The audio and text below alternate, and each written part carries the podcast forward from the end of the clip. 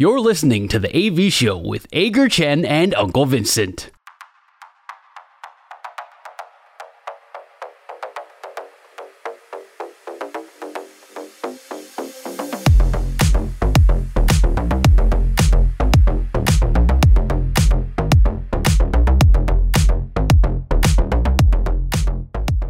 国职棒季后赛的分区系列赛已经正式展开。我们节目这个星期的来宾是年纪不大，但是看美国职棒已经有超过二十年经验的资深棒球人宋生先 Fox。Fox 曾经先后担任过三位台湾旅外球员的翻译，亲身投入了美国职棒小联盟的球队运作，也对美国职棒球团有深入的了解。他跟许多台湾旅外球员都是好朋友，也知道他们很多很多秘密。不过今天我们想要和他聊聊的是美国职棒的季后赛。Fox，你是哪一队的球迷？你你有特别喜欢的球队吗？呃，其实没有。那主要对我来说都是看好比赛，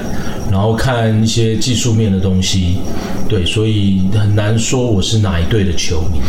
也是啦，你在这么多球队工作过，硬要说你是哪一队的球迷，好像、嗯、听起来大概 大概也会有的球队比较尴尬吧？对啊，其实我觉得，而且我觉得，其实在在这个领域或产业工作过之后，呃，也会让尽量让自己不要有球迷的心态了。就是说，我们是看选手的表现，然后了解选手的人，然后了解每个球队的风格跟运作的模式。对，你刚刚说看好比。比赛怎么样？对你来说，怎么样是好的比赛？我觉得就是流畅，节奏很流畅，然后当然是失误要尽量少。不管是实际上这个记录上呈现的失误，或者是隐形我们没有在记录上呈现的失误，呃，就这种这种失误的变状况能够越越少是越好。对，那我觉得那那样子大概就是一个好的比赛。哦，对，我突然想到，我们上一期呃访问了阿红叔叔，解释这个非球革命啊，非球革命还有一些盲点，就是他觉得说非球革命现在已经受到一些质疑。那你刚刚讲到的好比赛，我就想到说，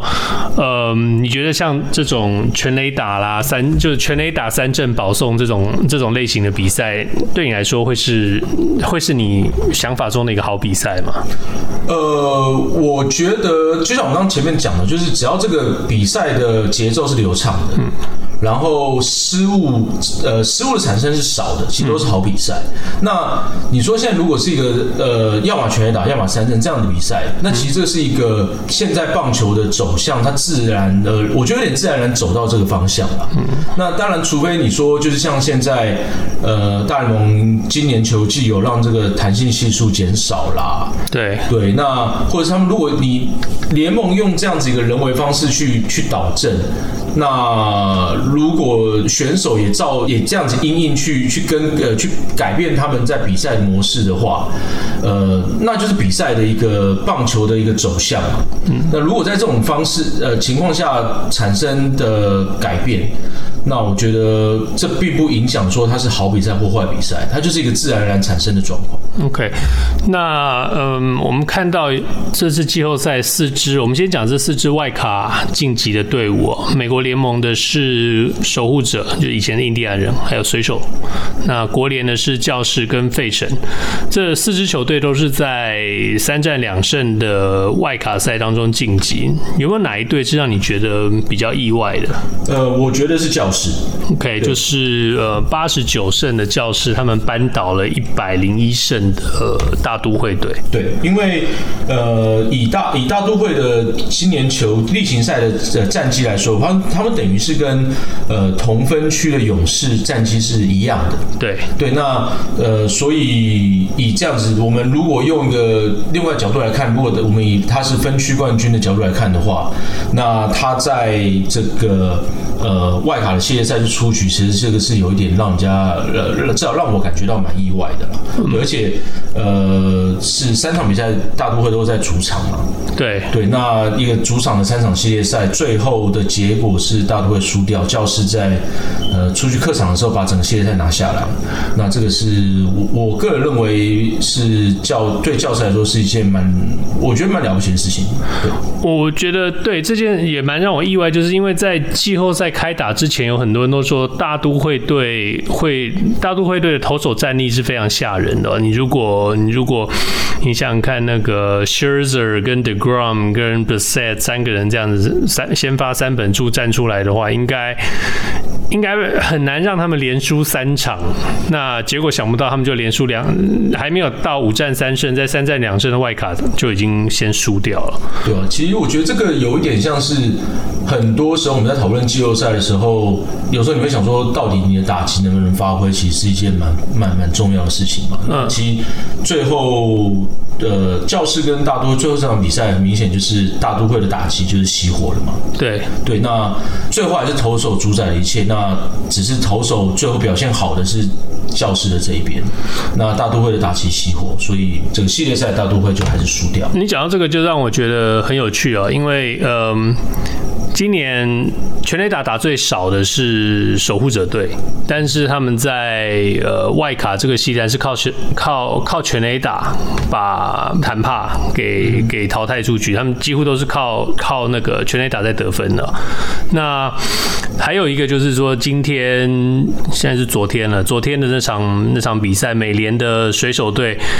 嗯，好不容易把太空人队逼到第九局，在一个领先的状态之下，剩下最后一个出局，结果居然被再见全垒打给逆转了。那当然，很多人对于总教练 Scott Service 把王牌投手 Robbie Ray 抓出来关门这个调度，认为是弄巧成拙。不知道你的看法是什么？呃，我的看法是，你们如果要让一个呃一直都是直接让先发投手上来救援的话，其实你你呃教练这边就要去承担这个责任嘛。嗯，对，因为呃你你们已经先你得先让你的 closer 已经已经上场了。对。但结果你最后，因为他是要对左打嘛，最后这个打者是左打，那是不是有认为说啊，因为呃要左投对左打，那或者是说因为因为今年的这个呃五战三胜的系列赛是呃打一场休呃休一天，对，再打一场。然后再休一天，然后再连连三场。对，那是不是因为有这个先发投手，他要让这个你不要让他隔太久的时间上来登登呃投球，所以今天让他上来。有点像在偷一个牛棚日的概念。对对，那呃，还是说，其实现在我们常会讨论说啊，是不是因为呃，这个制服组就是 front office 他们的这个呃数据的数据部门有提供什么样的的的资料，所以让教练团这边有这样子的考量，说要把 Robbie Ray 推出来。我们不是在球队内部运作的人，我们当然不会知道啦。不过，其实这个有一个数据是这个打出再见全垒打这个 Alvarez，嗯，他其实虽然说他是左打，嗯，但是他对这个左投的打击率其实比右投还要高的。对，他对对左投的打击好像超过三成。对，那这个对右投是低于三成。对对，所以但是不管怎么说啦，就是说你们要让一个先发投手，然后在这么重要要的一个比赛，他基本上可在不知道多久没有救援过，嗯，然后在这样子的情况下登板救援。呃，而且垒上是有人的，嗯，对，那其实这个是垒上有两个人，对，因为其实我们常常会说，就算是一个救援投手，我们都说要给他个 clean inning 嘛，对，这是那是一个最完整的一局，干净的一局，干净的一局，对，垒上没有跑者的时候让他上来。那你们现在如果是连一个这个呃，他不是救援投手，他是一个先发投手，你们都让他在这样子的情况下呃登板，那其实这个。后果就是做决定的人要承担了。OK，嗯，希沃当然今年是西雅图队确定的水手队确定的一个终结投手，终结者他二十次救援成功啊，表现相当不错。不过帮 Scott Service 总教练讲个话，就是呃，西沃之前在前一个外卡系列战对上对上多伦多蓝鸟队的时候，曾经单局单局给给出了四分哦，然后状况不是很好。那昨天这场比赛他也是上来。来，呃，也是不是很稳定哦，才搞成了，呃，先是保送，先是一个触身保送，然后又是两出局的情况下，又又被击出一支安打，变成垒上有两个人，所以状况真感觉不是那么好，一下子你可能会吓一跳，觉得是不是道奇队的那个 Craig Kimbrough 跑去那边投球了？那所以帮 Service 讲个话说，会不会是因为这样，他觉得说，那我就把王牌投手抓出来投他一局？但是其实，呃，我觉得不管怎么说，当时已经。经抓下两个出局数了。对，对，那其实你们还就是水手那个时候还领先两分嘛？对，对，那呃，这个东西要想的一点是，你他是你的，他就是你的 closer。对，如果我们把这个时间再拉的不是单一场比赛，嗯，而是拉到说整个系列赛的话。你会不会因为这个调度，所以这个 closer 整个在这系列这个系列赛信心是崩盘的？对，那我会想到另外一点，就是说你让 Robbie Ray 出来，然后他投了投了一个打者还没投完就被打了这支全垒打，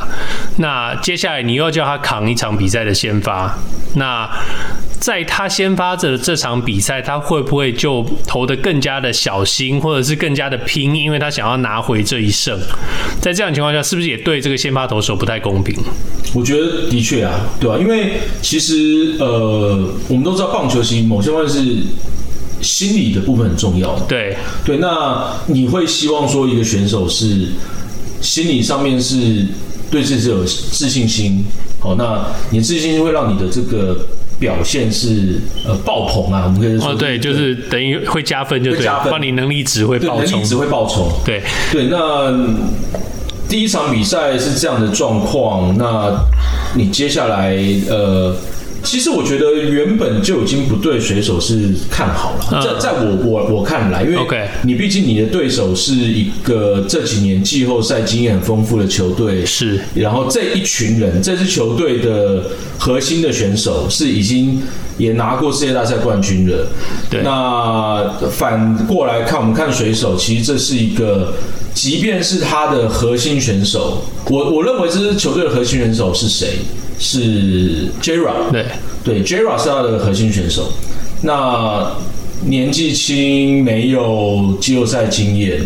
然后这整支球队其实我们都知道，他们二十几年没有打过打进过季后赛。对，呃，正中也没有说是过去几年。有季后赛经验很丰富的选手嘛？嗯，我的现在印象中，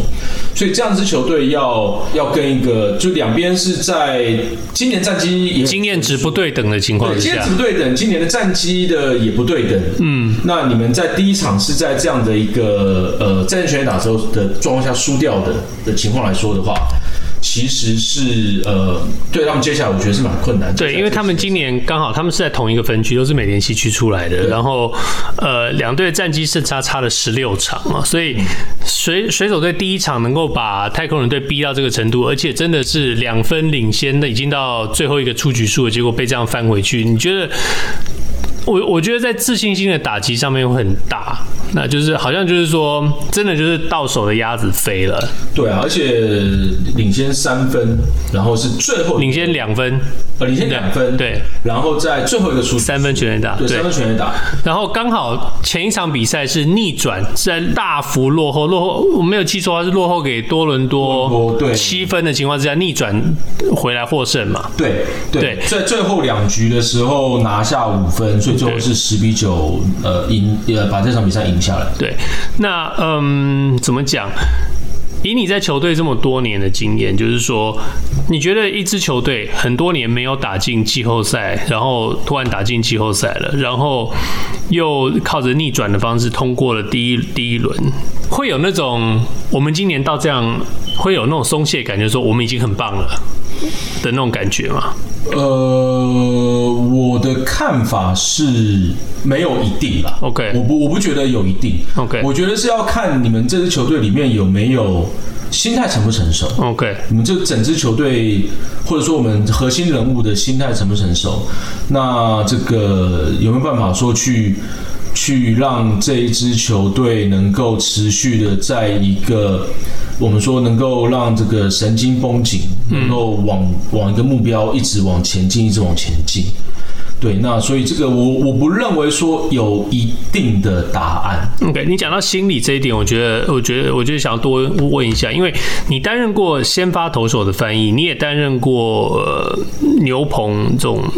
救援投手的这个翻译。你在你的经验里头，美国职棒他们对于这两种不同定位的投手，他们在呃怎么讲，在小联盟里头培养的时候有很大的差别吗？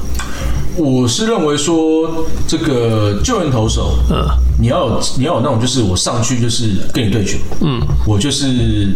当然我们常说你的武器球通常都是直球啦，哈、嗯，就是救援投手的话，对，那你要知道说，我就是上去跟你对决，嗯、我就是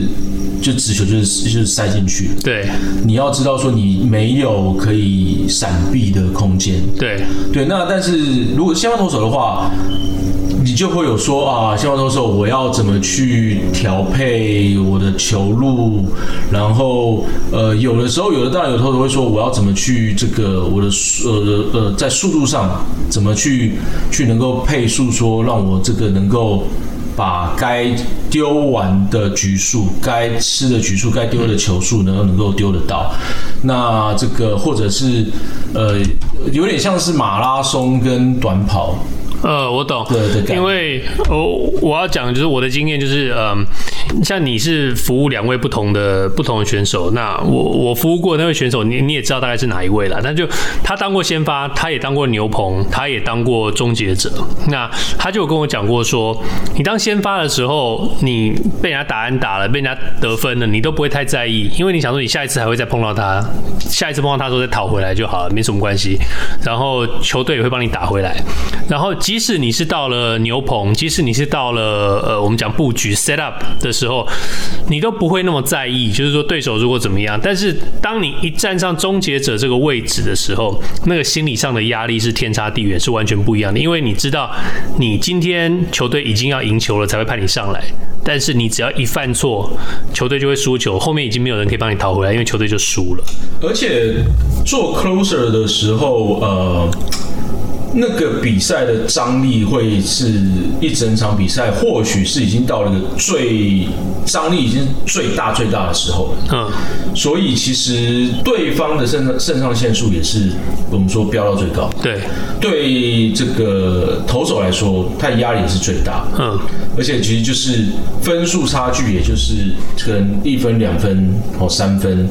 那你知道说，如果砸锅了，那就是延长。你前面前面的这一些全部就等于是大家全部重来，所以这个呃心理压力一定是一定是更大。嗯，对。那这几年其实有我我相信你也听过，有有些球队就是你刚刚提到制服组的人会觉得说，第九局其实并没有比第八局、第七局、第六局更重要。这些球队觉得说。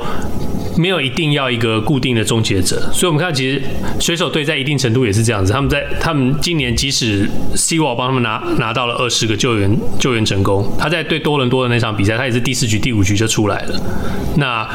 对于这样的一个哲学，我想我是我是比较老派的，我觉得终结者有有它存在的必要。那有些球队现在在提倡说牛棚就是一个整体，不管谁上来是看根据对战组合来决定，对根据。对方的打者来决定派哪一个人上去关门，你的看法是什么？嗯，其实我也是，我觉得我也是属于比较老派人的的，的这一边啦。因为其实有的时候我们会看到某些选手的这个，以终结者来说，我我我认为心理素质还是蛮重要的一环。你能不能够在第九局能够扛得下？这个比赛的张力，比赛的张力，比赛的压力，至少我觉得我们从过去来看，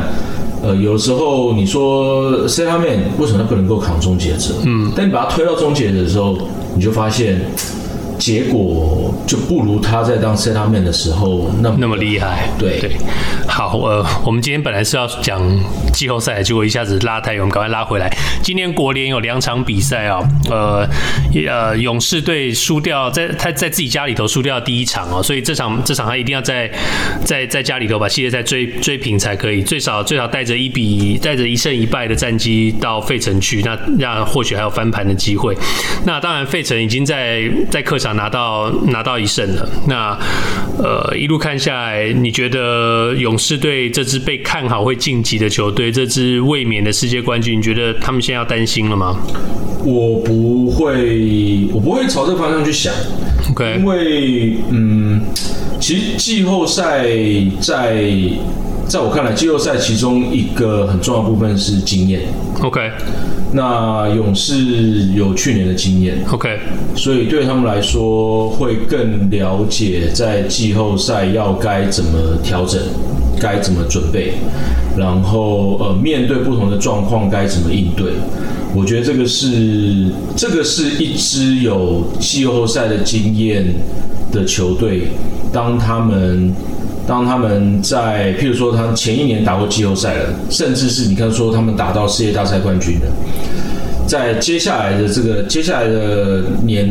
的每年的季后赛，如果这个球队的核心组成人物没有改变太多，总教练是一样的时候。这个就是他们的优势。OK，对。那我们就讲到去年他们呃，去年输给他们的道奇队好了，呃，道奇队是今年世界大赛的大热门的队伍，然后碰到的刚好是这几年一直很努力想要超越他们的教师队。你也曾经在教师队工作过。那对于教师队现在这个这个团队，他们花了这么多多钱，这些年透过透过交易，透透过自由球员来补强，你觉得为什么好像他们都一直在季后赛的门口就有点这样碰到卡关卡关的这个状态，在我的在我的看法啦，就是说每一支球队其实他他都有他的核心选手。OK，我们说就有你一直在讲这件事，对对。那呃，你的核心选手，如果你的核心选手是个人个人特质过于强烈，OK，然后这个。Tatis Machado 呀，在我看来的，就是他们就是个人甚至强烈。Darvish，Darvish，呃，我觉得这个可能，我觉得投手的时候是一个比较另类的。OK，好，对。那你说我我我觉得是野手部分。那如果你个人特质很强烈，然后你的表现是一个我们认为说。追求个人的成绩超过追求呃团队成绩的时候，OK，我觉得这样的球队其实呃，我们说说打顺风球的球队